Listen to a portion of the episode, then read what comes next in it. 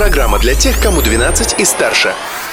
Колесо истории на «Спутник FM. Всем привет! Большой и солнечный, естественно! Как иначе, ведь у микрофона Юлии Санбердина и следующие три минуты мы с вами проведем, гуляя по истории этого дня. События дня. В этот день, 7 июня 1929 года, было официально образовано самое маленькое государство мира – Ватикан. Его площадь всего 44 гектара, что в два раза меньше площади парка лесоводов в Уфе. А длина государственной границы Ватикана чуть больше трех километров, так что неспешно обойти его можно за полчаса. Проживает в этой стране около тысячи человек, причем 95% из них – мужчины, и уровень их грамотности составляет 100%. Вот только что Земля вращается вокруг Солнца, жители Ватикана признали лишь в 1992 году. Личность дня.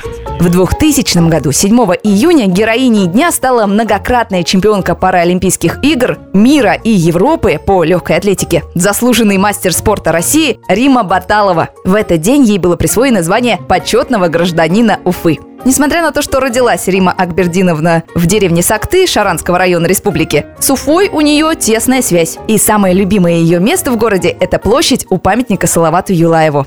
Тогда еще, наверное, назывался пятачок. Вот на этот пятачок мы приходили, там, знаете, кто песни пел, кто там на гармошке играл, кто на гитаре играл. И мы таким удовольствием туда приходили в выходные. Ну и так прогуливались постоянно по этой части города. Старая Уфа – это самое любимое мое место, наверное, скажем так, вот, потому что мы постоянно летом там тренировались, соревновались. Много раз успешную спортсменку Риму Баталову пытались уговорить переехать в другие города и страны. После Олимпиады в Сиднее, например, ей обещали золотые горы, если она останется в Австралии. Но Рима Акбердиновна все-таки вернулась на родину. Праздник дня. А еще сегодня, 7 июня, отмечается один из главных христианских праздников – День Святой Троицы. Праздник символизирует единство Святого Духа, Бога Отца и Бога Сына. В этот день принято украшать дом веточками деревьев, лучше березы, луговыми травами и цветами. А вот заниматься тяжелым физическим трудом и домашними хлопотами сегодня не стоит.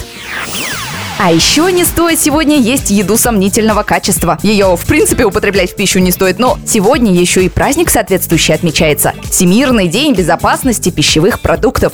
Так что берегите себя и свой желудок, а ваше время поберегу я, Юлия Санбердина. Новые истории из истории завтра. Колесо истории на «Спутник FM.